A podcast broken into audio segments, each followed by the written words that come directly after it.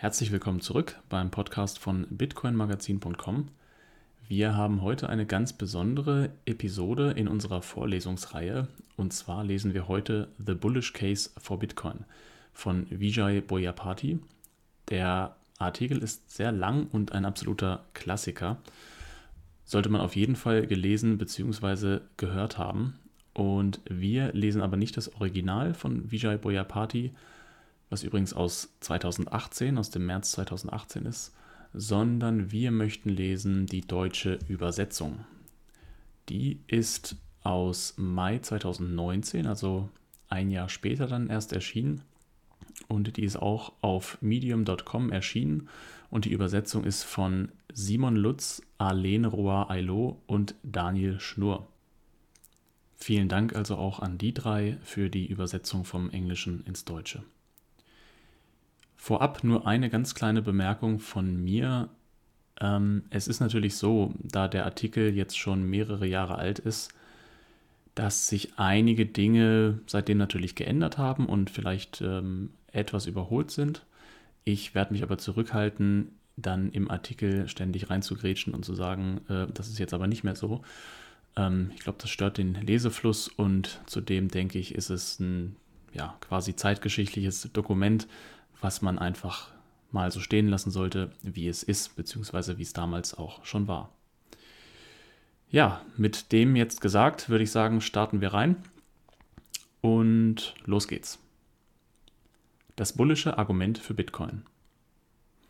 Angesichts des Preises eines Bitcoins, der 2017 neue Höchststände erreicht hat, könnte ein bullisches Szenario für Investoren so offensichtlich erscheinen, dass man es nicht grundlegend in Frage stellen müsste. Andererseits mag es dümmlich erscheinen, in einen digitalen Vermögenswert zu investieren, der weder durch einen physischen Gegenstand oder eine Regierung gedeckt wird und dessen Preisanstieg einige dazu veranlasst hat, ihn mit der Tulpenmanie oder der Dotcom-Blase zu vergleichen. Keines von beiden ist wahr. Das bullische Argument für Bitcoin ist überzeugend, aber keineswegs offensichtlich. Ein Investment in Bitcoin birgt erhebliche Risiken, aber auch enorme Chancen. Entstehungsgeschichte Niemals zuvor in der Weltgeschichte war es möglich, Werte zwischen entfernten Völkern zu transferieren, ohne sich dabei auf einen vertrauenswürdigen Mittelsmann wie eine Bank oder Regierung zu verlassen. Im Jahr 2008 veröffentlichte Satoshi Nakamoto, dessen Identität bis heute ungeklärt ist, eine neunseitige Lösung für ein langjähriges Problem der Informatik, bekannt als byzantinischer Fehler. Die Lösung von Nakamoto und das von ihm entwickelte System, Bitcoin, ermöglichten es damals, einen Wert schnell aus großer Entfernung und völlig zuverlässig zu übertragen. Die Auswirkungen der Erfindung von Bitcoin sind sowohl für die Wirtschaft als auch für die Informatik enorm tiefgreifend. Nakamoto sollte zu Recht die erste Person sein, die sich sowohl für den Nobelpreis für Wirtschaft als auch für den Turing Award qualifiziert. Für einen Investor ist das Wichtigste an der Erfindung von Bitcoin die Entstehung eines neuen, begrenzt verfügbaren digitalen Gutes. Bitcoins sind übertragbare digitale Token, die im Bitcoin-Netzwerk in einem Prozess erstellt werden, der als Mining bezeichnet wird. Das Mining ist in etwa analog zum Goldbergbau, nur dass die Produktion nach einem festgelegten, vorhersehbaren Zeitplan erfolgt. Die maximale Anzahl an Bitcoin beträgt 21 Millionen und die meisten davon wurden bereits in Umlauf gebracht. Zum Zeitpunkt der Verfassung dieses Artikels waren es etwa 16,8 Millionen Bitcoins alle vier Jahre wird die Anzahl der durch Mining erzeugten Bitcoins halbiert und die Produktion neuer Bitcoins wird im Jahr 2140 vollständig beendet. Kurzer Einschub von mir.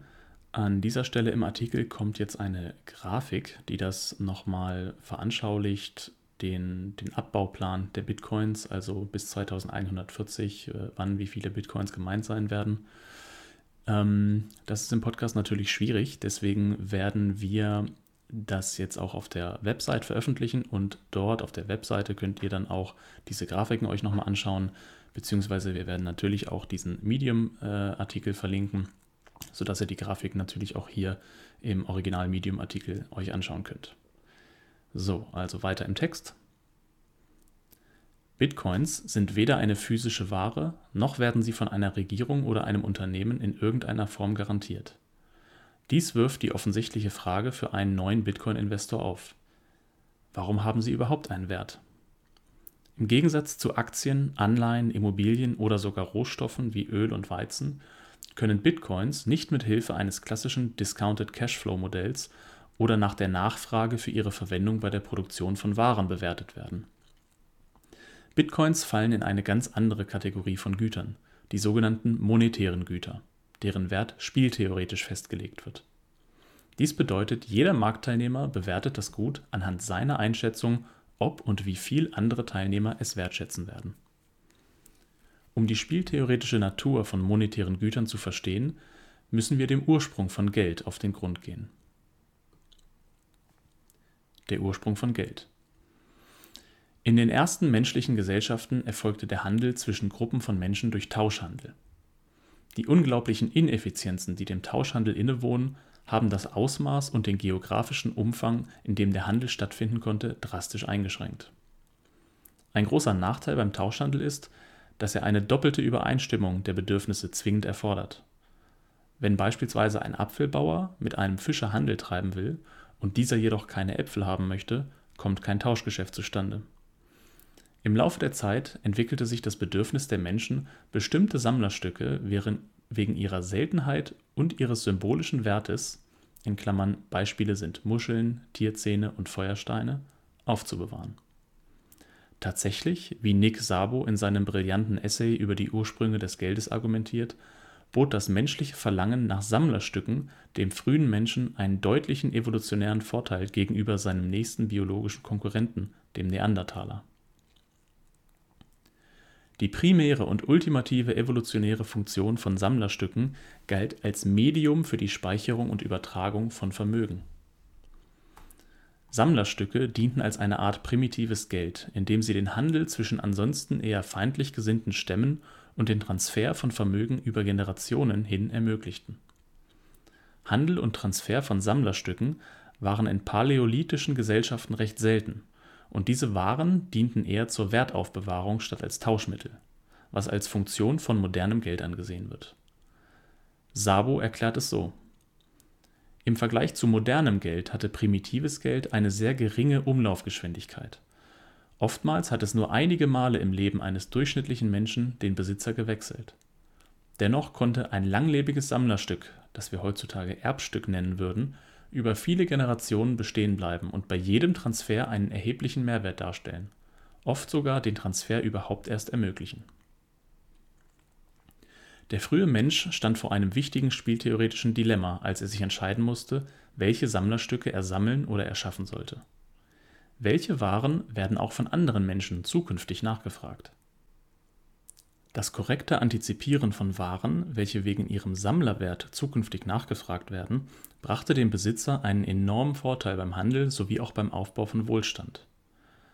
Einige indianische Stämme, wie die Narragansetts, haben sich nur wegen ihres Wertes im Handel auf die Herstellung von ansonsten nutzlosen Sammlerstücken spezialisiert.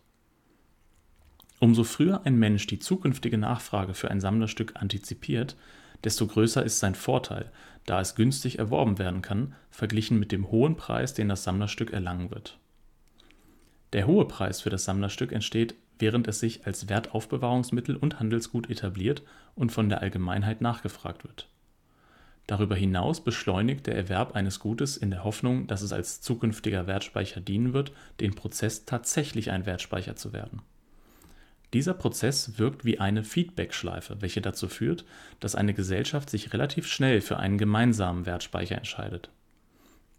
Spieltheoretisch wird dies als Nash-Gleichgewicht bezeichnet. Das Erreichen eines Nash-Gleichgewichts für einen Wertspeicher ist ein wahrer Segen für jede Gesellschaft. Es erleichtert den Handel und die Arbeitsteilung erheblich und ebnet damit den Weg für die Entstehung von Zivilisation im Laufe der Jahrtausende, als die menschlichen Gesellschaften wuchsen und sich Handelsrouten entwickelten, kamen die in den einzelnen Gesellschaften entstandenen Wertspeicher in Konkurrenz zueinander. Händler standen vor der Wahl, ob sie die Erlöse ihres Handels im Wertspeicher ihrer eigenen Gesellschaft oder im Wertspeicher der Gesellschaft, mit der sie Handel trieben, oder in einer Mischung aus beidem aufbewahren sollten. Der Vorteil, ausländische Wertspeicher zu besitzen, war die verbesserte Fähigkeit, Handel in ausländischen Gesellschaften abzuschließen Händler, die ihr Erspartes in einem ausländischen Wertspeicher besaßen, hatten auch einen Anreiz, die Übernahme des ausländischen Wertspeichers in ihrer eigenen Gesellschaft zu fördern, da dies die Kaufkraft ihrer Ersparnisse erhöhen würde. Die Vorteile eines importierten Wertspeichers kamen nicht nur den Händlern zugute, die den Import durchführten, sondern auch den Gesellschaften selbst. Zwei Gesellschaften, die sich auf einen einzigen Wertspeicher einigten, erlebten eine erhebliche Reduktion der Handelskosten und einen damit einhergehenden Anstieg des handelsbezogenen Vermögens das 19. Jahrhundert war in der Tat das erste Mal, dass sich die meisten Länder der Welt auf einen einzigen Wertspeicher, nämlich Gold, einigten. Das löste den zu dieser Zeit größten Handelsboom der Menschheitsgeschichte aus. Über diese glorreiche Zeit schrieb Lord Keynes: Was für eine außergewöhnliche Episode im wirtschaftlichen Fortschritt des Menschen dieses Zeitalter war für jeden Mann von Kapazität oder Charakter, der überhaupt über den Durchschnitt hinausgeht, das bedeutet die Mitglieder der Mittel und Oberschicht, hatte das Leben zu einem niedrigen Preis und nur mit der geringsten Mühe Bequemlichkeiten und Annehmlichkeiten jenseits des Lebensstandards der reichsten und mächtigsten Monarchen anderer Zeitalter zu bieten.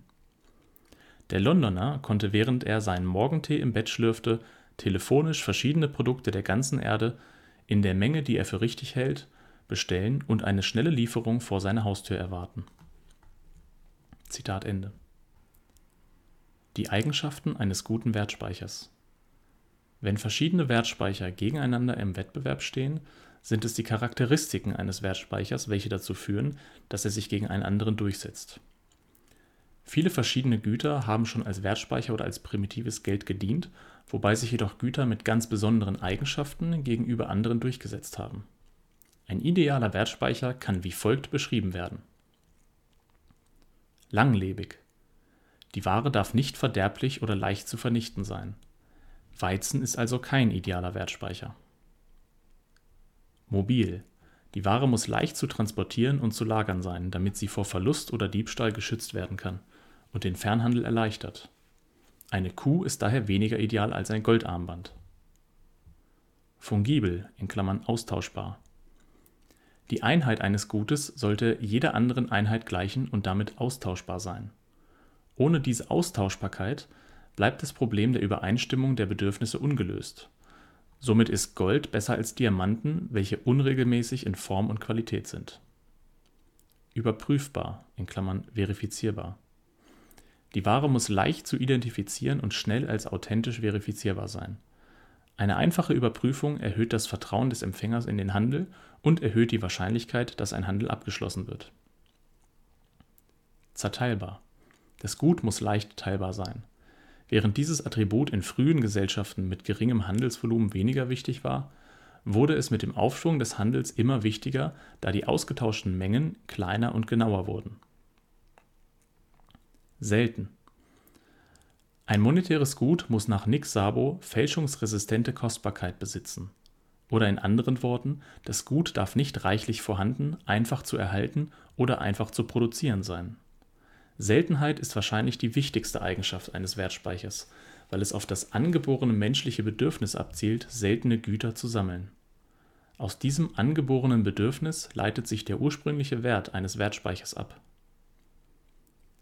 Etablierte Geschichte Je länger das Gut von der Gesellschaft als wertvoll wahrgenommen wird, desto größer ist seine Attraktivität als Wertaufbewahrungsmittel. Ein schon lange etablierter Wertspeicher wird schwer durch einen neu aufkommenden zu ersetzen sein, außer er wird mit Gewalt verdrängt oder der neue Wertspeicher besitzt signifikante Vorteile bei den oben aufgelisteten Eigenschaften. Zensurresistent. Ein neues Attribut ist Zensurresistenz, welches in unserer modernen digitalen Gesellschaft mit allgegenwärtiger Überwachung immer wichtiger geworden ist. Der Grad an Zensurresistenz gibt an, wie schwierig es für eine externe Partei wie ein Unternehmen oder ein Staat ist, den Eigentümer der Ware daran zu hindern, sie zu behalten und zu verwenden. Zensurresistente Waren sind ideal für Bürger, welche unter Regimen leben, die versuchen, mit Kapitalkontrollen und anderen Maßnahmen den freien Handel einzuschränken Die folgende Tabelle stuft Bitcoin, Gold und Fiatgeld (zum Beispiel Dollar oder Euro) gegenüber den oben aufgeführten Attributen ein und wird von einer Erläuterung jeder Note gefolgt. Kleiner Einschub von mir, also wie gesagt, diese Tabelle könnt ihr euch dann auf unserer Webseite oder eben auf dem verlinkten Originalartikel anschauen. Wir lesen jetzt einfach die acht eben schon genannten Punkte für gute Wertspeicher. Äh, gehen wir jetzt nacheinander durch, wie sie im Artikel auch stehen und führen dann die Bewertung für Bitcoin, Gold und Fiat eben im Anschluss dann durch. Also es geht los mit Langlebigkeit. Gold ist der unbestrittene König der Haltbarkeit. Die überwiegende Mehrheit des jemals abgebaut oder geprägten Goldes, einschließlich des Goldes der Pharaonen, ist heute noch vorhanden und wird wahrscheinlich noch in tausend Jahren verfügbar sein. Goldmünzen, die in der Antike als Geld verwendet wurden, haben auch heute noch einen hohen Wert. Fiat-Währung und Bitcoins sind grundsätzlich digitale Aufzeichnungen, die physische Form annehmen können, zum Beispiel Papierrechnung. So ist es nicht ihre physische Manifestation, deren Haltbarkeit berücksichtigt werden sollte, da ein zerfledderter Dollarschein gegen einen neuen getauscht werden kann, sondern die Haltbarkeit der Institution, die sie ausstellt. Im Falle von Fiat-Währungen sind viele Regierungen im Laufe der Jahrhunderte gekommen und gegangen, und ihre Währungen sind mit ihnen verschwunden. Die Papiermark, Rentenmark und Reichsmark der Weimarer Republik haben keinen Wert mehr, da die Institution, die sie ausgegeben hat, nicht mehr existiert. Wenn die Geschichte ein Leitfaden ist, wäre es töricht, Fiat-Währung als langfristig haltbar zu betrachten. Der US-Dollar und das britische Pfund repräsentieren in dieser Hinsicht nicht die Norm. Da Bitcoins keinen Herausgeber haben, sind sie langlebig, solange das global verteilte Bitcoin-Netzwerk aufrechterhalten bleibt. Bitcoin steckt noch in den Kinderschuhen, damit ist es noch zu früh, um aussagekräftige Schlüsse über dessen Langlebigkeit zu ziehen. Es ist jedoch ein ermutigendes Anzeichen, dass das Netzwerk trotz regulierungswütigen Nationalstaaten und jahrelangen Hackerangriffen einwandfrei funktioniert. Dies deutet auf ein bemerkenswertes Maß an Antifragilität hin. Nächster Punkt Mobilität.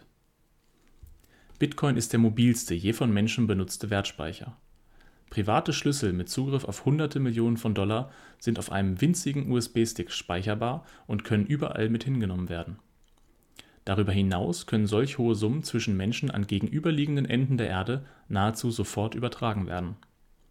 Fiat-Währungen, die grundsätzlich digital sind, sind ebenfalls sehr leicht zu transferieren. Regierungsvorschriften und Kapitalkontrollen führen jedoch dazu, dass die Überweisung von hohen Geldbeträgen in der Regel Tage dauert oder gar nicht möglich ist. Bargeld kann verwendet werden, um Kapitalkontrollen zu vermeiden, aber dann werden das Risiko der Lagerung und die Transportkosten erheblich Gold, das unglaublich dicht ist, ist bei weitem am wenigsten leicht zu transferieren. Es ist kein Wunder, dass der Großteil des Goldes nie transportiert wird. Wenn das Edelmetall zwischen einem Käufer und einem Verkäufer übertragen wird, ist es in der Regel nur das Eigentum am Gold, das übertragen wird, nicht das physische Edelmetall selbst.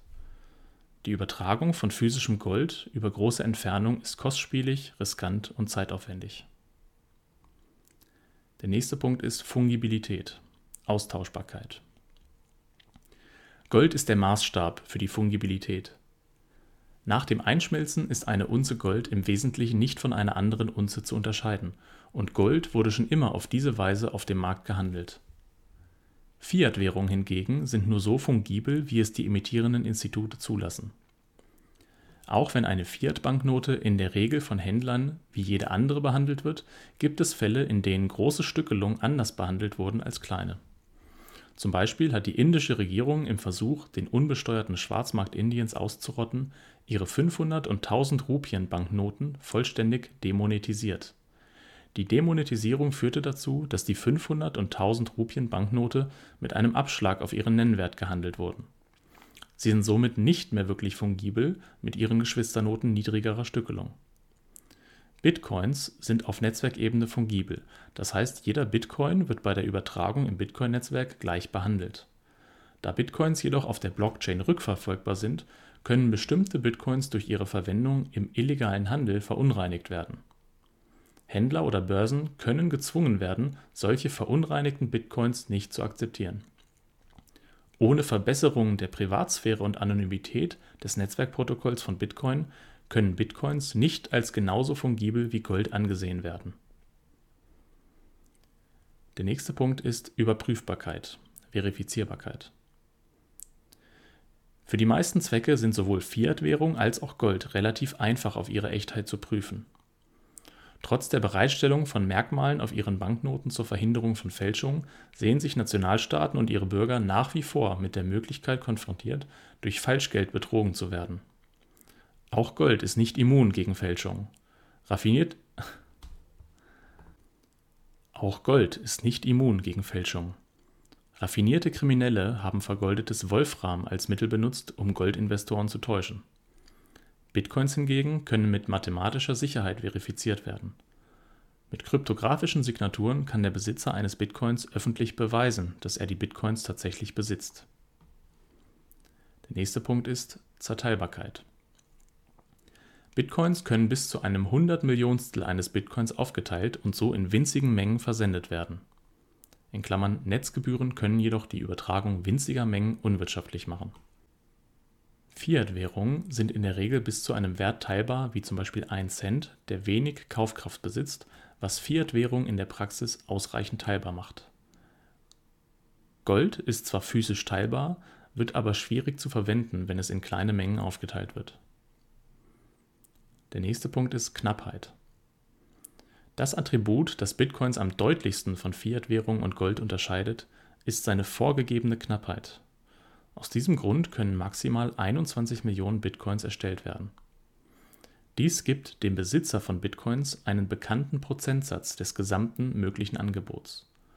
Zum Beispiel würde ein Besitzer von 10 Bitcoins wissen, dass höchstens 2,1 Millionen Menschen auf der Erde in Klammern (weniger als 0,03 Prozent der Weltbevölkerung) jemals so viele Bitcoins haben können wie er. Gold ist zwar in der Geschichte recht knapp geblieben aber nicht immun gegen eine Erhöhung des Angebots. Wenn es jemals der Fall sein sollte, dass eine neue Methode der Gewinnung oder des Erwerbs von Gold wirtschaftlich werden würde, könnte das Goldangebot drastisch steigen. Beispiele sind Meeresboden oder Asteroidenbergbau. Obwohl Fiat-Währungen eine relativ junge Erfindung sind, haben sie sich als anfällig für eine ständige Zunahme des Angebots erwiesen.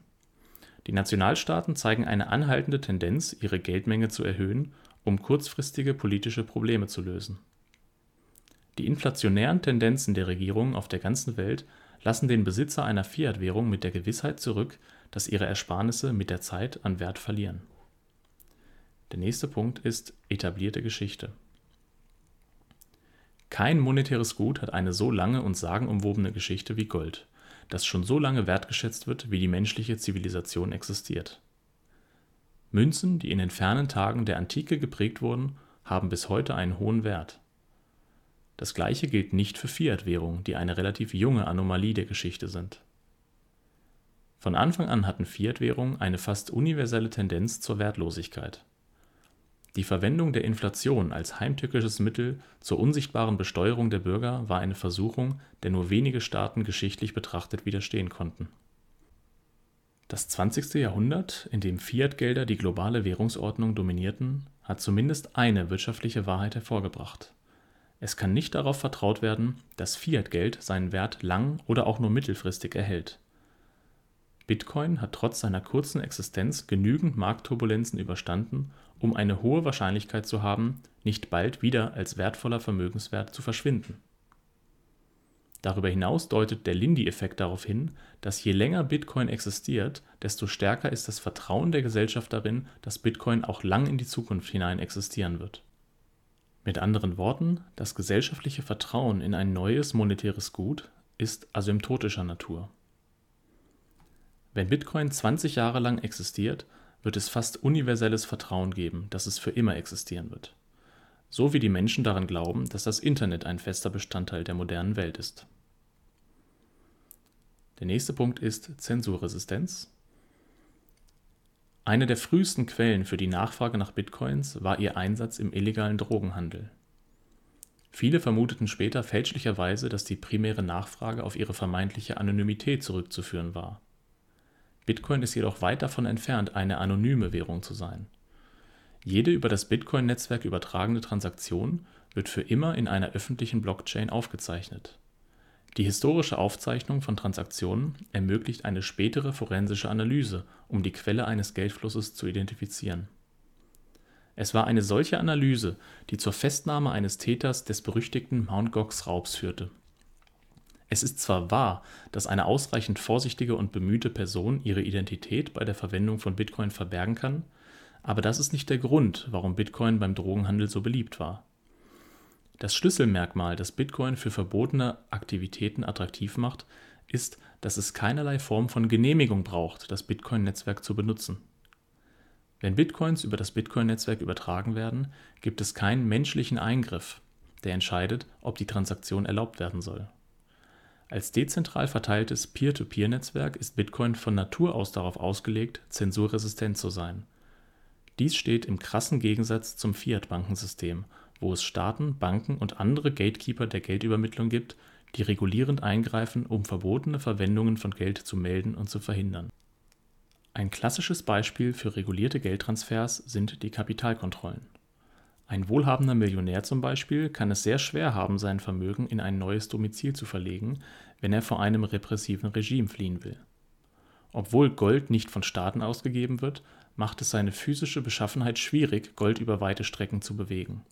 Dies macht es weitaus anfälliger für staatliche Regulierung als Bitcoin. Indiens Gold Control Act ist ein Beispiel für eine solche Regulierung. Bitcoin zeichnet sich durch die meisten der oben genannten Attribute aus, wodurch es in der Lage ist, moderne und alte monetäre Güter in ihrer Qualität zu übertreffen, was einen starken Anreiz für seine zunehmende Verbreitung bietet. Insbesondere die starke Kombination aus Zensurresistenz und absoluter Knappheit ist ein starker Motivator für wohlhabende Anleger, einen Teil ihres Vermögens in die neu entstehende Anlageklasse zu investieren. Die Entwicklung des Geldes Es gibt eine Besessenheit in der modernen Wirtschaftslehre, Geld nur als ein Tauschmittel für den täglichen Handel zu sehen. Im 20. Jahrhundert haben Staaten die Ausgabe von Geld monopolisiert und seine Verwendung als Wertaufbewahrungsmittel ständig untergraben, was zum falschen Glauben führte, dass Geld in erster Linie als Tauschmittel definiert ist Viele kritisieren Bitcoin als ungeeignetes Geld, weil sein Preis zu volatil sei, um als Tauschmittel zu dienen. Damit wird jedoch der Karren vor das Pferd gespannt. Geld hat sich immer in Etappen entwickelt, wobei die Funktion als Wertspeicher der Rolle als Tauschmittel vorausgeht. Einer der Väter der marginalistischen Wirtschaft, William Stanley Jevons, erklärt das so. Historisch gesehen scheint Gold zuerst als wertvoller Rohstoff gedient zu haben, um Schmuck in jeder Form herzustellen danach als eine Form von Wertspeicher, dann als Tauschmittel und schließlich als Rechnungseinheit. Zitat Ende. Geld entwickelt sich immer in den folgenden vier Phasen. Erste Phase Sammlerstück. In der allerersten Phase seiner Entwicklung wird Geld allein aufgrund seiner besonderen Eigenschaften beinahe willkürlich von seinen Besitzern gesammelt. Muscheln, Perlen und Gold waren allesamt Sammlerstücke bevor sie später zu den allgemein bekannteren Rollen des Geldes übergingen. Zweite Phase Wertspeicher. Sobald Geld von genügend Menschen aufgrund seiner besonderen Eigenschaften nachgefragt wird, erkennen es die Leute als Mittel zur Werterhaltung und Speicherung über Zeit an. Wenn eine Ware zunehmend als geeigneter Wertspeicher wahrgenommen wird, steigt ihre Kaufkraft, je mehr Menschen sie zu diesem Zweck benötigen die Kaufkraft eines Wertspeichers wird sich schließlich nach signifikanter Adoption irgendwann an einem Punkt befinden, an dem der Zustrom neuer Menschen, die ihn als Wertspeicher wünschen, abnimmt. Das monetäre Gut ist nun als Wertspeicher etabliert. Dritte Phase Tauschmittel Wenn sich Geld als Wertaufbewahrungsmittel vollständig etabliert hat, wird sich seine Kaufkraft stabilisieren Nachdem sich die Kaufkraft stabilisiert hat, werden die Opportunitätskosten für die Verwendung von Geld zum Abschluss von Geschäften auf ein Niveau sinken, das für die Verwendung als Tauschmittel geeignet ist. In den ersten Tagen von Bitcoin schätzten viele Menschen die enormen Opportunitätskosten der Nutzung von Bitcoins falsch ein und einige antizipierten das Potenzial von Bitcoin als aufkommender Wertspeicher nicht. Die berühmte Geschichte eines Mannes, der 10.000 Bitcoin, zum Zeitpunkt des Schreibens dieses Artikels etwa 94 Millionen Dollar wert, gegen zwei Pizzas tauschte, veranschaulicht diese Verwirrung. Vierte Phase Rechnungseinheit. Wenn Geld als Tauschmittel weit verbreitet ist, werden Waren damit bewertet, das heißt das Umtauschverhältnis gegen Geld wird für die meisten Waren verfügbar sein. Es ist ein weit verbreiteter Irrtum, dass Bitcoin-Preise für viele Waren heute verfügbar sind. Während beispielsweise eine Tasse Kaffee für den Kauf über Bitcoins erhältlich ist, ist der angegebene Preis kein echter Bitcoin-Preis, sondern der vom Händler gewünschte Dollarpreis, der in den aktuellen Bitcoin-Preis übersetzt wird. Wenn der Preis für Bitcoin in Dollar sinken würde, würde die Anzahl der vom Händler angeforderten Bitcoins entsprechend steigen. Nur wenn Händler bereit sind, Bitcoins zur Zahlung ohne Rücksicht auf den Bitcoin-Wechselkurs gegenüber Fiat-Währung zu akzeptieren, können wir Bitcoin wirklich als eine Rechnungseinheit betrachten. Monetäre Güter, die keine Rechnungseinheit sind, können als teilmonetarisiert angesehen werden. Heute erfüllt Gold eine solche Rolle, da es ein Wertaufbewahrungsmittel ist, aber durch staatliche Eingriffe seine Rolle als Tauschmittel und Rechnungseinheit beraubt wurde. Es ist auch möglich, dass ein Gut die Tauschrolle des Geldes erfüllt, während ein anderes Gut die anderen Rollen erfüllt. Das gilt typischerweise in Ländern mit dysfunktionalen Staaten wie Argentinien oder Simbabwe. In seinem Buch Digital Gold schreibt Nathaniel Popper In Amerika bedient der Dollar nahtlos die drei Funktionen des Geldes die Bereitstellung eines Tauschmittels, eine Einheit zur Messung der Warenkosten und als Wertaufbewahrungsmittel. In Argentinien hingegen, während der Peso als Tauschmittel für den täglichen Einkauf verwendet wurde, nutzte ihn niemand als Wertaufbewahrungsmittel. Die Einsparung im Peso zu halten, war gleichbedeutend mit dem Wegwerfen von Geld. So tauschten die Leute alle Pesos, die sie sparen wollten, gegen Dollar ein, was ihren Wert besser hielt als der Peso. Da der Peso so volatil war, orientierten sich die Leute in der Regel an Preise in Dollar, die im Laufe der Zeit eine zuverlässigere Maßeinheit lieferten. Zitat Ende. Bitcoin befindet sich derzeit im Übergang von der ersten Stufe der Monetarisierung zur zweiten Stufe. Es wird wahrscheinlich noch einige Jahre dauern, bis Bitcoin von einem beginnenden Wertaufbewahrungsmittel zu einem echten Tauschmittel wird, und der Weg dorthin ist immer noch mit Risiken und Unsicherheiten behaftet. Es ist bemerkenswert, dass der gleiche Übergang bei Gold viele Jahrhunderte gedauert hat. Niemand auf der Welt hat die Echtzeitmonetarisierung eines Gutes gesehen, wie es mit Bitcoin gerade geschieht, so dass es nur sehr wenig Erfahrung über den Weg dieser Monetarisierung gibt. Pfadabhängigkeit Während der Monetarisierung eines Gutes wird dessen Kaufkraft steigen. Viele haben kommentiert, dass die Zunahme der Kaufkraft von Bitcoin den Anschein einer Blase erweckt. Während dieser Begriff oft abschätzig verwendet wird, um zu suggerieren, dass Bitcoin stark überbewertet ist, trifft er unbeabsichtigt einen Teil der Wahrheit. Ein gemeinsames Merkmal aller monetären Güter ist, dass ihre Kaufkraft höher ist, als der eigentliche Nutzwert rechtfertigen würde. Tatsächlich haben historisch betrachtet viele monetäre Güter überhaupt keinen Nutzwert. Die Differenz zwischen dem Wert eines monetären Gutes und dem Nutzwert kann als monetäre Prämie betrachtet werden da ein monetäres Gut die Phasen der Monetarisierung durchläuft (siehe oben), steigt die monetäre Prämie im Lauf der Zeit. Die Prämie bewegt sich jedoch nicht in einer geraden, vorhersehbaren Linie. Ein monetäres Gut x, das gerade monetarisiert wurde, kann von einem anderen monetären Gut y übertroffen werden, welches besser als Geld geeignet ist, und die Geldprämie von x kann fallen oder ganz verschwinden. Die Währungsprämie von Silber verschwand fast vollständig im späten 19. Jahrhundert als Regierungen auf der ganzen Welt es weitgehend als Geld zugunsten von Gold aufgaben. Selbst wenn es keine externen Faktoren wie staatliche Eingriffe oder die Konkurrenz durch andere monetäre Güter gibt, wird die monetäre Prämie für ein neues Geld keinen vorhersehbaren Weg einschlagen. Der Ökonom Larry White beobachtete Folgendes das Problem mit der Geschichte der Spekulationsblase ist natürlich, dass sie mit jedem Preispfad vereinbar ist und somit keine Erklärung für einen bestimmten Preispfad gibt. Zitat Ende. Der Prozess der Monetarisierung ist spieltheoretisch. Jeder Marktteilnehmer versucht, die Gesamtnachfrage anderer Teilnehmer und damit die zukünftige Geldprämie zu antizipieren. Da die monetäre Prämie an keinem inhärenten Nutzen verankert ist, neigen die Marktteilnehmer dazu, auf vergangene Preise zurückzugreifen, um eine Einschätzung über die Unter- oder Überbewertung zu treffen. Der Zusammenhang der aktuellen Nachfrage mit vergangenen Preisen wird als Pfadabhängigkeit bezeichnet und ist vielleicht die größte Verwirrung beim Verständnis der Preisbewegung von monetären Gütern. Wenn die Kaufkraft eines Geldwertes mit zunehmender Akzeptanz steigt, verschieben sich die Markterwartungen an das, was billig und teuer ist Ebenso, wenn der Preis eines monetären Gutes zusammenbricht, können die Erwartungen zu der allgemeinen Überzeugung übergehen, dass die vorherigen Preise irrational oder übermäßig überhöht waren. Die Pfadabhängigkeit des Geldes wird durch die Worte des bekannten Wall-Street-Fondsmanagers Josh Brown veranschaulicht.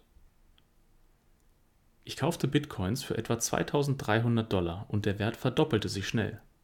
Dann fing ich an zu sagen, ich kann nicht mehr davon kaufen, als der Preis von Bitcoins stieg, obwohl das eine verankerte Meinung ist, die auf nichts anderem als dem Preis basiert, zu dem ich sie ursprünglich bekommen habe.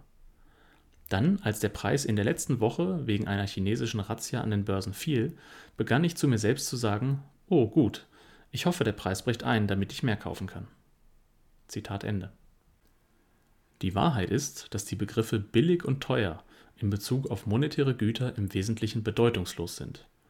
Der Preis eines monetären Gutes spiegelt nicht seinen Cashflow wider oder wie nützlich es ist, sondern es ist ein Maß dafür, inwieweit es in den verschiedenen Rollen des Geldes benutzt wird. Die Tatsache ist, dass die Marktteilnehmer nicht nur als leidenschaftslose Beobachter agieren und versuchen, in Erwartung auf zukünftige Bewegungen der Geldprämie zu kaufen oder zu verkaufen. Da sie auch die Idee hinter Bitcoin verbreiten, erschwert sich die Bewertung von Bitcoins. Tatsache ist, dass die Marktteilnehmer nicht nur als leidenschaftslose Beobachter agieren, sondern versuchen, in Erwartung auf zukünftige Bewegungen der Geldprämie zu kaufen oder zu verkaufen. Da sie auch die Idee hinter Bitcoin verbreiten, erschwert sich die Bewertung von Bitcoins. Da es keine objektiv korrekte monetäre Prämie gibt, ist die Verbreitung von Informationen über die oben beschriebenen Attribute eines monetären Gutes effektiver als bei regulären Gütern, deren Wert letztlich von einem diskontierten Cashflow oder der Nutzungsnachfrage abhängt.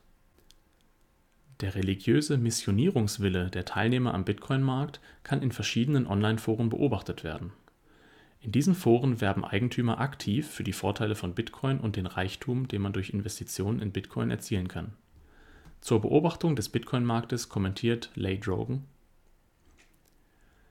Du erkennst dies als eine Religion an, eine Geschichte, die wir uns alle erzählen und über die wir uns einig sind.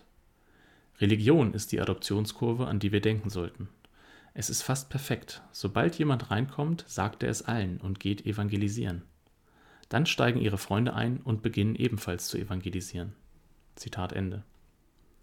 Während der Vergleich mit der Religion Bitcoin eine Aura des irrationalen Glaubens verleihen kann, ist es für den einzelnen Besitzer völlig rational, für ein überlegenes monetäres Gut zu evangelisieren damit die Gesellschaft als Ganzes irgendwann auf das überlegene Geld wechselt. Geld bildet die Grundlage für jeglichen Handel und alle Ersparnisse, sodass die Einführung einer überlegenen Geldform einen enormen multiplikativen Nutzen für die Vermögensbildung für alle Mitglieder einer Gesellschaft hat. Der Ablauf der Monetarisierung Während es keine fest vorhersehbaren Regeln über den Weg gibt, den ein monetäres Gut einschlagen wird, so ist in der relativ kurzen Geschichte der Monetarisierung von Bitcoin ein seltsames Muster entstanden. Der Preis von Bitcoin scheint einem sich wiederholenden Muster von zunehmender Größe zu folgen, wobei jede Wiederholung des Musters der klassischen Form eines Gartner-Hype-Zyklus entspricht. In seinem Artikel über die spekulative Bitcoin-Adoptions- und Preistheorie stellt Michael Casey fest dass die expandierenden Gartner-Hype-Zyklen Phasen einer Standard-S-Kurve der Adoption darstellen, der viele transformative Technologien folgen. Jeder Gartner-Hype-Zyklus beginnt mit einem Ausbruch der Begeisterung für die neue Technologie und der Preis wird von diesen Marktteilnehmern nach oben getrieben. Die ersten Käufer in einem Gartner-Hype-Zyklus haben in der Regel eine starke Überzeugung von der transformativen Natur der Technologie, in die sie investieren Schließlich erreicht der Markt ein Maximum an Begeisterung, da das Angebot an neuen Teilnehmern, die im Zyklus erreicht werden können, erschöpft ist. Der Kauf wird nun von Spekulanten dominiert, die weniger an der zugrunde liegenden Technologie und mehr an schnellen Gewinnen interessiert sind. Nach dem Höhepunkt des Hypezyklus sinken die Preise rapide und die spekulative Leidenschaft wird durch Verzweiflung, öffentliche Verhöhnung und das Gefühl ersetzt, dass die Technologie überhaupt nicht transformativ war Schließlich sinkt der Preis zu einem Tiefpunkt und bildet ein Plateau, auf dem sich den ursprünglich fest überzeugten Investoren nun eine neue Gruppe anschließt. Diese Gruppe verkraftet die Folgen des Crashs und weiß die transformative Bedeutung der Technologie weiterhin zu schätzen. Das Plateau besteht über einen längeren Zeitraum und bildet, wie Casey es nennt, ein stabiles, langweiliges Tief Während des Plateaus lässt das öffentliche Interesse an der Technologie nach, aber sie wird weiterentwickelt und die Zahl der fest überzeugten Befürworter legt langsam aber stetig zu. Eine neue Basis wird somit für die nächste Wiederholung des Hypezyklus gelegt. Externe Beobachter erkennen, dass die Technologie nicht verschwindet und Investitionen in sie möglicherweise nicht so riskant sind, wie es während der Crash-Phase des Zyklus schien. Der nächste Durchlauf des Hypezyklus wird eine viel größere Menge von Nutzern einbringen und weitaus massiver sein. Nur sehr wenige Personen, die an einer Wiederholung eines Gartner-Hypezyklus teilnehmen, werden richtig voraussehen, wie hoch die Preise in diesem Zyklus sein werden. Die Preise erreichen in der Regel Niveaus, die den meisten Anlegern in den ersten Phasen des Zyklus absurd erscheinen würden. Wenn der Zyklus endet, wird eine Ursache gesucht, die für den Crash verantwortlich ist. Die angegebene Ursache, zum Beispiel ein Zusammenbruch einer Handelsbörse bei Bitcoin, kann zwar ein auslösendes Ereignis sein, ist aber nicht der Hauptgrund für das Ende des Zyklus. Gartner-Halbzyklen enden wegen einer Erschöpfung der im Zyklus erreichbaren Marktteilnehmer. Es ist zu erkennen, dass Gold dem klassischen Muster eines Gartner-Halbzyklus von Ende der 1970er Jahre bis Anfang der 2000er Jahre folgte man könnte vermuten, dass der Hype-Zyklus eine dem Prozess der Monetarisierung innewohnende soziale Dynamik ist. Gartner-Typen Seit der Einführung des ersten börsengehandelten Preises im Jahr 2010 hat der Bitcoin-Markt vier große Gartner-Hype-Zyklen erlebt. Im Nachhinein können wir die Preisspannen früherer Hype-Zyklen im Bitcoin-Markt genau identifizieren wir können auch qualitativ die Investorentypen identifizieren, die mit jedem Durchlauf der früheren Zyklen verbunden waren. Erster Zyklus 0 bis 1 Dollar 2009 bis März 2011. Der erste Halbzyklus im Bitcoin-Markt wurde von Kryptographen, Informatikern und Cypherpunks dominiert, die verstanden haben, welche Bedeutung die bahnbrechende Erfindung von Satoshi Nakamoto hat. Sie waren auch daran beteiligt, technische Fehler aus dem Bitcoin-Protokoll zu entfernen Zweiter Zyklus 1 Dollar bis 30 Dollar 2009 bis Juli 2011. Der zweite Zyklus zog sowohl frühe Anwender neuer Technologien als auch einen stetigen Strom ideologisch motivierter Investoren an, die vom Potenzial eines staatenlosen Geldes begeistert wurden.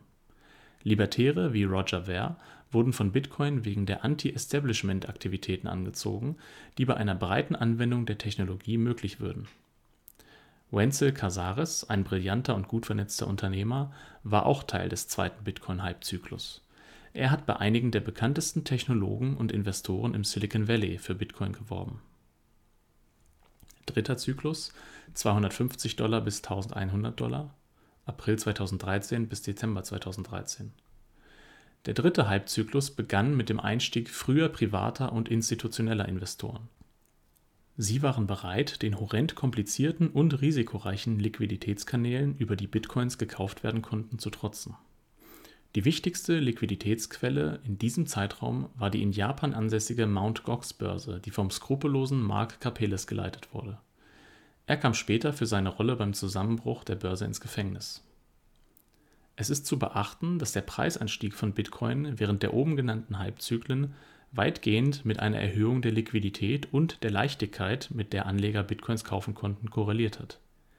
Im ersten Halbzyklus gab es keine Börsen und der Erwerb von Bitcoins erfolgte hauptsächlich durch Mining oder durch direkten Austausch mit jemandem, der bereits Bitcoin geschürft hatte.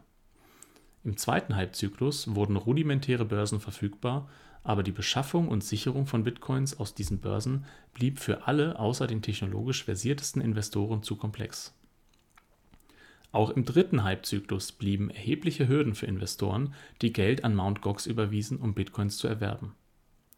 Banken zögerten, sich mit der Börse zu befassen, und Drittanbieter, die Überweisungen ermöglichten, waren oft inkompetent, kriminell oder beides.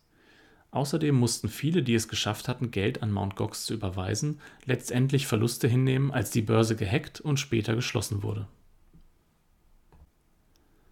Erst nach dem Zusammenbruch der Mt-Gox-Börse und einer zweijährigen Preisflaute wurden reife und tiefe Liquiditätsquellen erschlossen. Als 2016 der vierte Hypezyklus begann, war es für Privatanleger relativ einfach, Bitcoins zu kaufen und zu sichern. Vierter Zyklus 1100 Dollar bis Fragezeichen 2014 bis Zum jetzigen Zeitpunkt befindet sich der Bitcoin-Markt in seinem vierten großen Hypezyklus. Die Teilnahme am aktuellen Hypezyklus wurde von dem dominiert, was Michael Casey als „ frühe Mehrheit “von privaten und institutionellen Investoren bezeichnete. Mit der Vertiefung und Reifung der Liquiditätsquellen haben große institutionelle Investoren nun die Möglichkeit, über regulierte Terminmärkte zu partizipieren. Die Verfügbarkeit eines regulierten Terminmarktes ebnet den Weg für die Schaffung eines Bitcoin-ETFs, der dann in späteren Hypezyklen die späte Mehrheit und Nachzügler einleiten wird. Obwohl es unmöglich ist, die genaue Größe des aktuellen Hypezyklus vorherzusagen, wäre es vernünftig zu vermuten, dass der Zyklus seinen Höhepunkt im Bereich von 20.000 bis 50.000 US-Dollar erreicht. Viel höher als diese Spanne und Bitcoin würde bereits einen beträchtlichen Teil der gesamten Marktkapitalisierung von Gold erwirtschaften. Gold und Bitcoin hätten gleichwertige Marktkapitalisierung zu einem Bitcoin-Preis von etwa 380.000 US-Dollar zum Zeitpunkt der Erstellung dieses Artikels. Ein erheblicher Teil der Marktkapitalisierung von Gold stammt aber von der Nachfrage der Zentralbanken und es ist unwahrscheinlich, dass Zentralbanken oder Nationalstaaten an diesem speziellen Hypezyklus bereits teilnehmen werden der Eintritt von Nationalstaaten. Der letzte Gartner-Hype-Zyklus von Bitcoin beginnt, wenn Nationalstaaten anfangen, Bitcoins als Devisenreserve zu kaufen. Die Marktkapitalisierung von Bitcoin ist derzeit zu gering, als dass es für die meisten Länder als eine sinnvolle Ergänzung der Reserven angesehen werden könnte. Wenn jedoch das Interesse des Privatsektors die Marktkapitalisierung von Bitcoin zur Billionen-Dollar-Grenze treibt, wird Bitcoin liquide genug sein, sodass die meisten Staaten in den Markt eintreten können der erste Staat, der offiziell Bitcoins zu seinen Reserven hinzufügt, wird wahrscheinlich eine Massenpanik auslösen, worauf andere Zentralbanken auch anfangen werden, Bitcoins zu kaufen. Die Staaten, die am frühesten Bitcoin adoptieren, werden den größten finanziellen Nutzen haben, falls Bitcoin zu einer globalen Reservewährung wird. Leider werden es wahrscheinlich die Staaten mit den stärksten Exekutivgewalten, Diktaturen wie Nordkorea sein, die Bitcoins am schnellsten akkumulieren werden die Exekutiven der westlichen Demokratien werden zaudern, Bitcoins zu ihrer Währungsreserve hinzuzufügen. Der Grund ist ihre inhärente Handlungsschwäche und die mangelnde Bereitschaft, den Bitcoin-Preis weiter in die Höhe zu treiben und damit auch die finanzielle Lage anderer Staaten zu verbessern.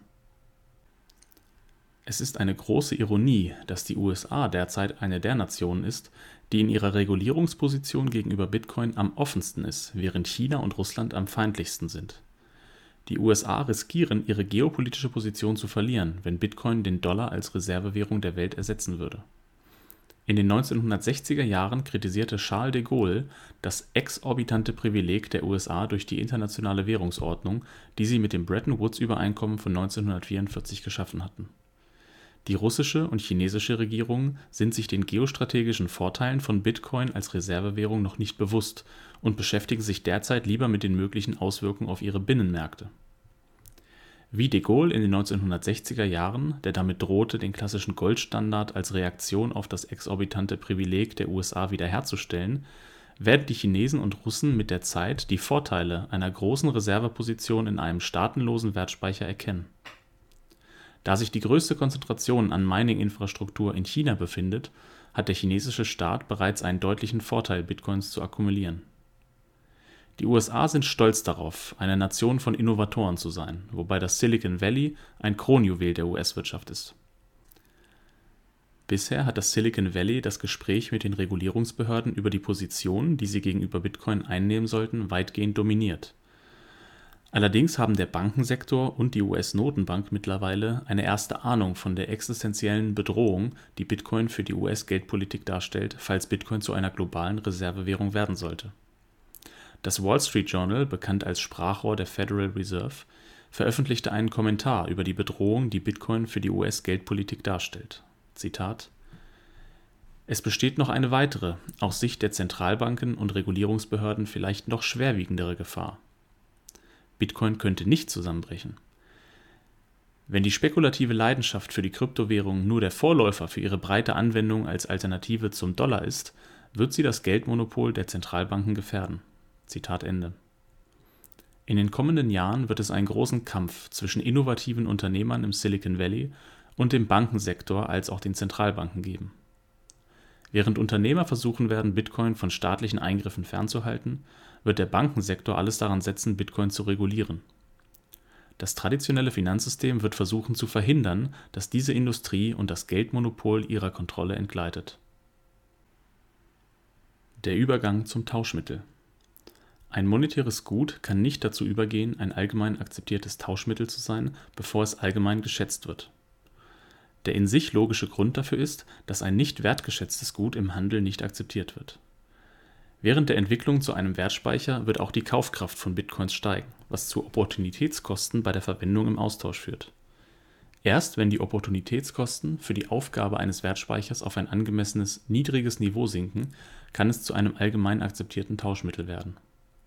Genauer gesagt ist ein monetäres Gut nur dann als Tauschmittel geeignet, wenn die Summe der Opportunitätskosten und der Transaktionskosten für die Nutzung im Handel geringer ist als die Kosten, wenn man das monetäre Gut nicht als Tauschmittel benutzen würde in einer Tauschgesellschaft kann der Übergang von einem Wertaufbewahrungsmittel zu einem Tauschmittel auch dann erfolgen, wenn das monetäre Gut an Kaufkraft gewinnt, weil die Transaktionskosten des Tauschhandels extrem hoch sind. In einer entwickelten Wirtschaft, in der die Transaktionskosten niedrig sind, ist es möglich, einen entstehenden und schnell wachsenden Wertspeicher wie Bitcoin als Tauschmittel zu nutzen, wenn auch in sehr begrenztem Umfang ein Beispiel ist der illegale Drogenmarkt, wo Käufer bereit sind, die Möglichkeit zu opfern, Bitcoins zu behalten, um das erhebliche Risiko des Kaufs von Drogen in Fiatgeld zu minimieren. Es gibt jedoch erhebliche institutionelle Barrieren, damit ein entstehender Wertspeicher in einer entwickelten Gesellschaft zu einem allgemein akzeptierten Austauschmedium wird. Staaten nutzen Steuern als wirksames Mittel, um ihr souveränes Geld davor zu schützen, durch konkurrierende monetäre Güter verdrängt zu werden ein souveränes Geld genießt nicht nur den Vorteil einer konstanten Nachfragequelle, da die Steuern nur in ihm überwiesen werden können, sondern wird auch darin bevorteilt, dass konkurrierende monetäre Güter besteuert werden beim Umtausch in einen anderen Wert. Diese letztgenannte Art der Besteuerung schafft erhebliche Verluste bei der Nutzung eines Wertspeichers als Tauschmittel. Die Behinderung marktbasierter monetärer Güter ist jedoch kein unüberwindbares Hindernis für ihre Annahme als allgemein anerkanntes Tauschmittel wenn der Glaube an ein souveränes Geld verloren geht, kann sein Wert in einem Prozess zusammenbrechen, der als Hyperinflation bekannt ist. Wenn ein souveränes Geld hyperinflationiert, sinkt sein Wert zunächst gegen die liquidesten Güter der Gesellschaft. Dazu gehören zum Beispiel Gold oder der US-Dollar, falls diese verfügbar sind.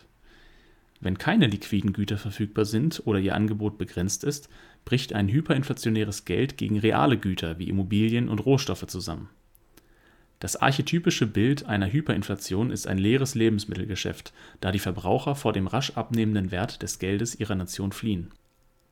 Wenn der Glaube schließlich während einer Hyperinflation völlig verloren geht, wird die Landeswährung von niemandem mehr akzeptiert und die Gesellschaft geht zum Tauschhandel über oder nutzt eine andere Währungseinheit als Tauschmittel.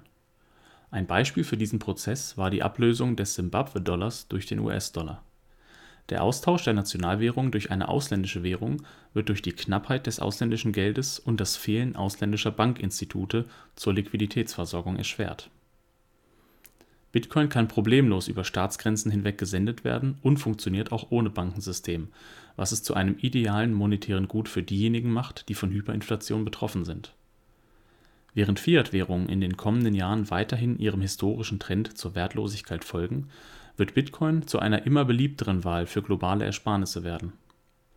Wenn die Währung einer Nation aufgegeben und durch Bitcoin ersetzt wird, wird Bitcoin sich von einem Wertspeicher in dieser Gesellschaft zu einem allgemein anerkannten Tauschmittel entwickelt haben. Daniel Krawisch beschrieb diesen Prozess als Hyperbitcoinisierung. Weit verbreitete Fehleinschätzung. Ein Großteil dieses Artikels hat sich auf den monetären Charakter von Bitcoin konzentriert mit dieser Grundlage können wir nun einige der am häufigsten geäußerten Fehleinschätzungen über Bitcoin ausräumen.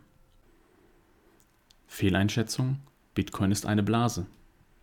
Bitcoin weist wie alle marktbasierten monetären Güter eine monetäre Prämie auf. Diese monetäre Prämie ist es, die die häufige Kritik hervorruft, dass Bitcoin eine Blase sei. Allerdings weisen alle monetären Güter eine monetäre Prämie auf. Tatsächlich ist diese Prämie in Klammern der Überschuss über den Nutzungsnachfragepreis das bestimmende Merkmal aller Gelder.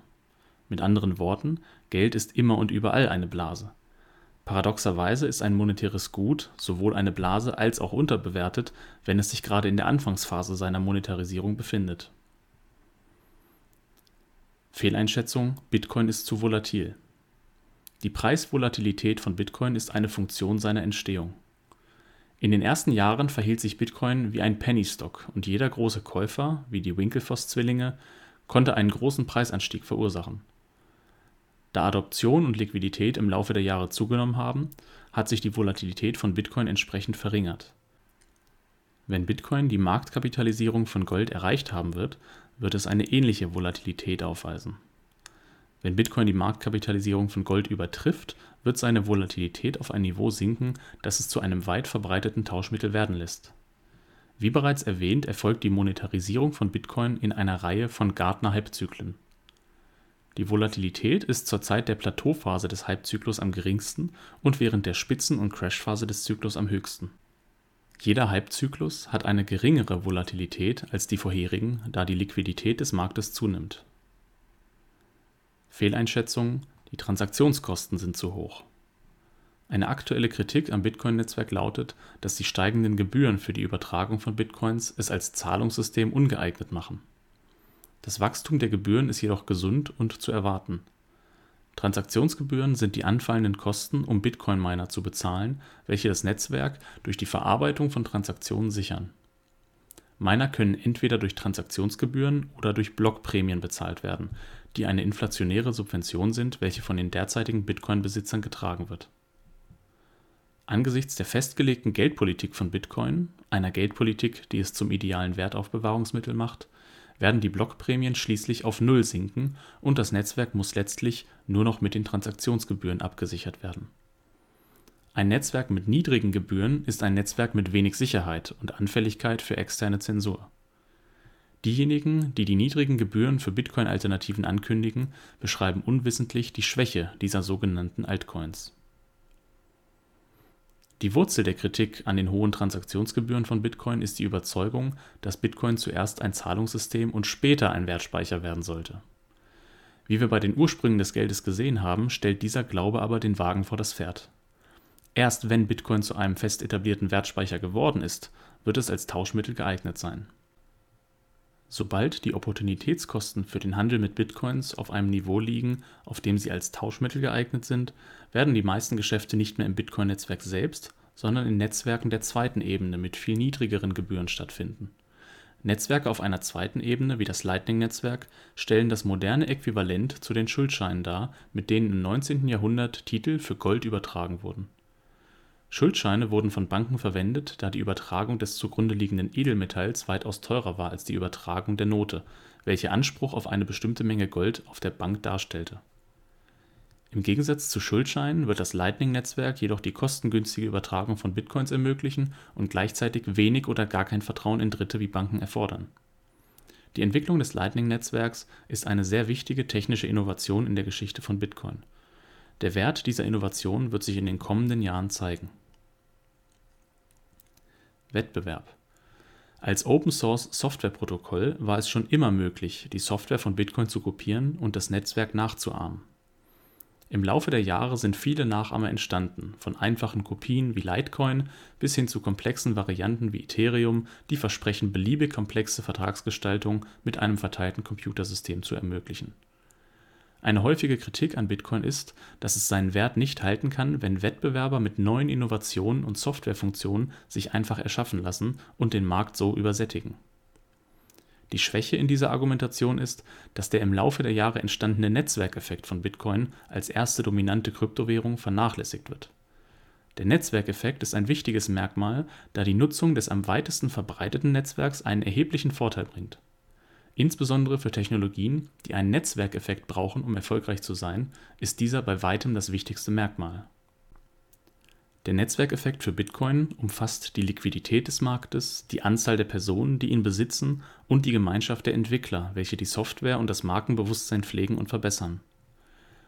Große Investoren, einschließlich der Nationalstaaten, werden den liquidesten Markt suchen, damit sie schnell in den Markt ein und austreten können, ohne den Preis zu beeinflussen die Entwickler werden sich der dominanten Entwicklungsgemeinschaft zuwenden, die über die besten Talente verfügt und so die Stärke dieser Gemeinschaft erhöhen. Die Markenbekanntheit erhöht sich automatisch, da Möchtegern-Konkurrenten von Bitcoin immer im Kontext von Bitcoin selbst erwähnt werden. Eine Weggabelung Im Laufe des Jahres 2017 entstand ein Trend, nicht nur die Software von Bitcoin zu imitieren, sondern die gesamte Geschichte der vergangenen Transaktionen, die sogenannte Blockchain, zu kopieren. Mit diesem Prozess, der auch als Forking bekannt ist, konnten die Wettbewerber von Bitcoin das Problem der Verteilung ihres Token an eine große Nutzerbasis lösen. Sie kopierten hierfür die Blockchain von Bitcoin bis zu einem bestimmten Zeitpunkt und spalteten sich dann in ein neues Netzwerk ab. Die bedeutendste Abspaltung dieser Art fand am 1. August 2017 statt, als ein neues Netzwerk namens Bitcoin Cash geschaffen wurde. Ein Besitzer von n Bitcoins vor dem 1. August 2017 würde dann sowohl n Bitcoins als auch n Bitcoin Cash Token besitzen. Die kleine, aber feine Gemeinschaft der Bitcoin-Cash-Anhänger hat unermüdlich versucht, sich die Markenbekanntheit von Bitcoin anzueignen, sowohl durch die Benennung ihres neuen Netzwerks als auch durch eine Kampagne, um Neulinge im Bitcoin-Markt davon zu überzeugen, dass Bitcoin Cash der echte Bitcoin sei. Diese Versuche sind weitgehend gescheitert und dieses Scheitern spiegelt sich in der Marktkapitalisierung der beiden Netzwerke wider für neue Investoren besteht jedoch nach wie vor das offensichtliche Risiko, dass ein Wettbewerber Bitcoin und seine Blockchain klonen und es in der Marktkapitalisierung überholen und damit zum De-facto-Bitcoin werden könnte. Eine wichtige Regel lässt sich an den bekanntesten Forks ablesen, die sowohl im Bitcoin als auch im Ethereum-Netzwerk passiert sind. Der Großteil der Marktkapitalisierung wird sich auf dem Netzwerk abspielen, das die hochkarätigste und aktivste Entwicklergemeinde beibehält denn obwohl Bitcoin als ein sich in der Entstehung befindendes monetäres Gut angesehen werden kann, ist es auch ein auf Software basierendes Computernetzwerk, das gewartet und verbessert werden muss. Der Kauf von digitalen Gütern eines Netzwerks, das wenig oder unerfahrenen Entwicklersupport hat, würde dem Kauf eines Klons von Microsoft Windows gleichkommen, der nicht von den besten Entwicklern von Microsoft unterstützt wird aus der Geschichte der Forks im Jahre 2017 geht hervor, dass die besten und erfahrensten Informatiker und Kryptographen sich verpflichtet haben, für den ursprünglichen Bitcoin zu arbeiten und nicht für eine der wachsenden Legionen von Nachahmern, die daraus entstanden sind. Reale Risiken Obwohl die übliche Kritik an Bitcoin in den Medien und in der Wirtschaft fehl am Platz ist und auf einem mangelhaften Verständnis von Geld basiert, gibt es reale und erhebliche Risiken bei Investitionen in Bitcoin es wäre ratsam, dass ein zukünftiger Bitcoin-Investor diese Risiken versteht und abwägt, bevor er eine Investition in Betracht zieht. Risiken auf Protokollebene Das Bitcoin-Protokoll und die kryptografischen Fundamente, auf denen es basiert, könnten einen Designfehler aufweisen oder mit der Entwicklung von Quantencomputern unsicher gemacht werden wenn ein Fehler im Protokoll gefunden wird oder neue, leistungsfähigere Rechner das Knacken der zugrunde liegenden Kryptographie ermöglichen, kann der Glaube an Bitcoin stark beeinträchtigt werden. Das Protokollrisiko war in den ersten Jahren der Entwicklung am größten, als es selbst für erfahrene Kryptographen noch unklar war, ob Satoshi Nakamoto tatsächlich eine Lösung für das Problem der byzantinischen Generäle gefunden hatte. Die Besorgnis über schwerwiegende Fehler im Bitcoin-Protokoll hat sich im Laufe der Jahre zerstreut aber aufgrund seines technologischen Charakters wird das Protokollrisiko für Bitcoin immer bestehen bleiben, wenn auch nur als höchst unwahrscheinliches Risiko. Zusammenbruch von Handelsplattformen für Kryptowährungen Als dezentrales Gut hat Bitcoin ein bemerkenswertes Maß an Widerstandsfähigkeit gegenüber zahlreichen Versuchen verschiedener Regierungen bewiesen, es zu regulieren oder abzuschalten die Börsen, an denen Bitcoins gegen Fiat-Währung gehandelt werden, sind jedoch stark zentralisiert und anfällig für die Regulierung oder Schließung. Ohne diese Börsen und die Bereitschaft des Bankensystems, mit ihnen Geschäfte zu machen, wäre der Prozess der Monetarisierung von Bitcoin stark beeinträchtigt, wenn nicht sogar vollständig gestoppt. Während es für Bitcoin alternative Liquiditätsquellen gibt, wie zum Beispiel außerbörsliche Broker und dezentrale Märkte für den Kauf und Verkauf von Bitcoins findet der kritische Prozess der Preisfindung an den liquidesten Börsen statt, die alle zentralisiert sind. Durch das Risiko, vom Staat geschlossen zu werden, nutzen Handelsplattformen für Kryptowährungen die Möglichkeit, in Länder mit vorteilhafter Regulierung umzuziehen. Binance, eine wichtige Börse, die in China gegründet wurde, zog nach Japan, nachdem die chinesische Regierung ihre Aktivitäten in China verboten hatte die nationalen Regierungen schrecken jedoch auch davor zurück, eine aufstrebende Industrie zu ersticken, die sich als so folgenreich wie das Internet erweisen könnte. Bei einem Verbot würden Länder anderen Ländern, die kein solches Verbot einführen, einen Wettbewerbsvorteil verschaffen. Nur mit einer koordinierten globalen Abschaltung der Bitcoin-Börsen könnte der Prozess der Monetarisierung vollständig gestoppt werden der Wettlauf um die Verbreitung von Bitcoin ist im Gange, sodass eine vollständige Abschaltung ebenso politisch undurchführbar wird wie eine vollständige Abschaltung des Internets. Die Möglichkeit einer solchen Abschaltung ist jedoch noch real und muss in die Risiken einer Investition in Bitcoin einbezogen werden. Wie im vorherigen Abschnitt über den Eintritt von Nationalstaaten diskutiert wurde, erkennen die nationalen Regierungen allmählich die Bedrohung, die eine nichtstaatliche, zensurresistente digitale Währung für ihre Geldpolitik darstellt. Es ist eine offene Frage, ob sie auf diese Bedrohung reagieren werden, bevor sich Bitcoin so fest etabliert hat, dass sich ein politisches Vorgehen dagegen als ineffektiv erweist. Fungibilität Die offene und transparente Natur der Bitcoin-Blockchain ermöglicht es Staaten, bestimmte Bitcoins durch ihren Einsatz in verbotenen Aktivitäten als schmutzig zu markieren.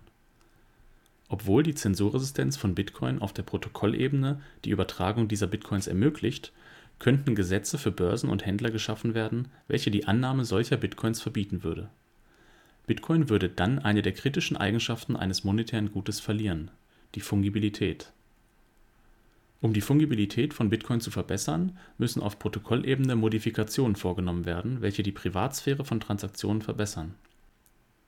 Während es in dieser Hinsicht neue Entwicklungen gibt, bei denen die digitalen Währungen Monero und Zcash Pionierarbeit geleistet haben gibt es große technologische Zielkonflikte zwischen der Effizienz und Komplexität von Bitcoin und dessen Privatsphäre. Es bleibt eine offene Frage, ob Bitcoin mit privatsphärefördernden Funktionen in einer Weise ausgestattet werden kann, die seinen Nutzen als Geld nicht auf andere Weise beeinträchtigt. Zusammenfassung Bitcoin ist ein sich entwickelndes Geld, das sich von einem Sammlerstück mittlerweile zu einem Wertspeicher entwickeln konnte als nichtstaatliches monetäres Gut ist es möglich, dass Bitcoin irgendwann in der Zukunft zu einem globalen Geld ähnlich wie Gold während des klassischen Goldstandards des 19. Jahrhunderts wird. Die Adoption von Bitcoin als globales Geld wäre exakt das bullische Szenario für Bitcoin und wurde bereits 2010 von Satoshi Nakamoto in einem E-Mail-Austausch mit Mike Hearn artikuliert. Zitat Wenn man sich vorstellt, dass Bitcoins nur für einen Bruchteil des Welthandels verwendet werden und es trotzdem nur 21 Millionen Bitcoins für die ganze Welt geben wird, muss eine Einheit dieser 21 Millionen extrem wertvoll sein. Zitat Ende. Dieser Fall wurde von dem brillanten Kryptographen Hal Finney, dem Empfänger der ersten von Nakamoto gesendeten Bitcoins, kurz nach der Ankündigung der ersten funktionierenden Bitcoin-Software noch deutlicher gemacht. Zitat Stell dir vor, dass Bitcoin erfolgreich wird und sich als dominantes Zahlungssystem etabliert, das weltweit im Einsatz ist. Dann sollte der Gesamtwert der Währung gleich dem Gesamtwert des gesamten Vermögens der Welt sein. Aktuelle Schätzungen des gesamten weltweiten Haushaltsvermögens, die ich gefunden habe, reichen von 100 Billionen bis 300 Billionen Dollar. Bei 20 Millionen Bitcoins ergibt das für jeden Bitcoin einen Wert von etwa 10 Millionen Dollar. Zitat Ende. Selbst wenn Bitcoin nicht zu einem vollwertigen globalen Geld werden sollte und einfach mit Gold als nichtstaatlicher Wertspeicher konkurrieren würde, ist es derzeit massiv unterbewertet. Die Abbildung der Marktkapitalisierung des vorhandenen oberirdischen Goldangebots in Klammern (ca. 8 Billionen Dollar) auf ein maximales Bitcoin-Angebot von 21 Millionen Münzen ergibt einen Wert von ca. 380.000 Dollar pro Bitcoin wie wir in den vorangegangenen Abschnitten gesehen haben, ist Bitcoin für die Attribute, die ein monetäres Gut als Wertaufbewahrungsmittel geeignet machen, Gold entlang jeder Kategorie mit Ausnahme der etablierten Geschichte überlegen. Im Laufe der Zeit, wenn der Lindy-Effekt seine Wirkung entfaltet, wird die etablierte Geschichte kein Wettbewerbsvorteil mehr für Gold sein. Daher ist es nicht übertrieben zu erwarten, dass Bitcoin sich der Marktkapitalisierung von Gold im nächsten Jahrzehnt nähern und diese vielleicht sogar übertreffen wird ein Vorbehalt gegen diese These ist, dass ein großer Teil der Marktkapitalisierung von Gold von Zentralbanken kommt, die es als Wertaufbewahrungsmittel halten. Damit Bitcoin die Marktkapitalisierung von Gold erreichen oder übertreffen kann, ist eine gewisse Beteiligung der Nationalstaaten erforderlich. Ob sich die westlichen Demokratien an der Adoption von Bitcoin beteiligen werden, ist unklar. Es ist wahrscheinlicher und zu bedauern, dass isolierte Diktaturen und Kleptokratien die ersten Nationen sein werden, die in den Bitcoin-Markt eintreten wenn keine Staaten am Bitcoin-Markt teilnehmen, bleibt für Bitcoin immer noch ein optimistisches Szenario. Als nichtstaatlicher Wertspeicher, der nur von Privatanlegern und institutionellen Investoren genutzt wird, befindet sich Bitcoin noch in einem frühen Stadium seiner Entwicklung. Die sogenannte frühe Mehrheit tritt nun in den Markt ein, während die späte Mehrheit und die Nachzügler noch Jahre davon entfernt sind. Mit einer breiten Beteiligung von Privatanlegern und insbesondere institutionellen Investoren ist ein Preisniveau zwischen 100.000 und 200.000 US-Dollar möglich. Der Besitz von Bitcoins ist eine der wenigen asymmetrischen Wetten, an denen Menschen auf der ganzen Welt teilnehmen können. Ähnlich wie bei einer Call-Option ist der Verlust eines Investors auf das Einfache seines Vermögens begrenzt, während seine potenzielle Vermögensvermehrung immer noch das Hundertfache oder mehr betragen kann Bitcoin ist die erste wirklich globale Blase, deren Größe und Umfang nur durch den Wunsch der Bürger weltweit begrenzt ist, ihre Ersparnisse vor den Launen des wirtschaftlichen Missmanagements der Regierung zu schützen. Tatsächlich stieg Bitcoin wie ein Phönix aus der Asche der globalen Finanzkrise 2008, eine Katastrophe, die durch die Politik von Zentralbanken wie der Federal Reserve ausgelöst wurde Abgesehen von den wirtschaftlichen Folgen von Bitcoin wird sein Aufstieg als nichtstaatlicher Wertspeicher schwerwiegende geopolitische Folgen haben. Eine globale, nicht-inflationäre Reservewährung wird die Nationalstaaten zwingen, ihren primären Finanzierungsmechanismus von der Inflation auf die direkte Besteuerung umzustellen, die politisch weit weniger durchsetzungsfähig ist. Die Staaten werden so zu einer Größe schrumpfen, welche sich durch das Erheben von Steuern finanzieren lässt Darüber hinaus wird der Welthandel in einer Weise geregelt, die Charles de Gaulles Bestreben erfüllt, dass keine Nation ein Privileg über irgendeine andere hat. Zitat: Wir halten es für notwendig, dass der internationale Handel, wie er vor den großen Unglücken der Welt der Fall war, auf einer neutralen Währung aufgebaut wird, die nicht das Zeichen eines bestimmten Landes trägt. In 50 Jahren wird diese neutrale Währung Bitcoin sein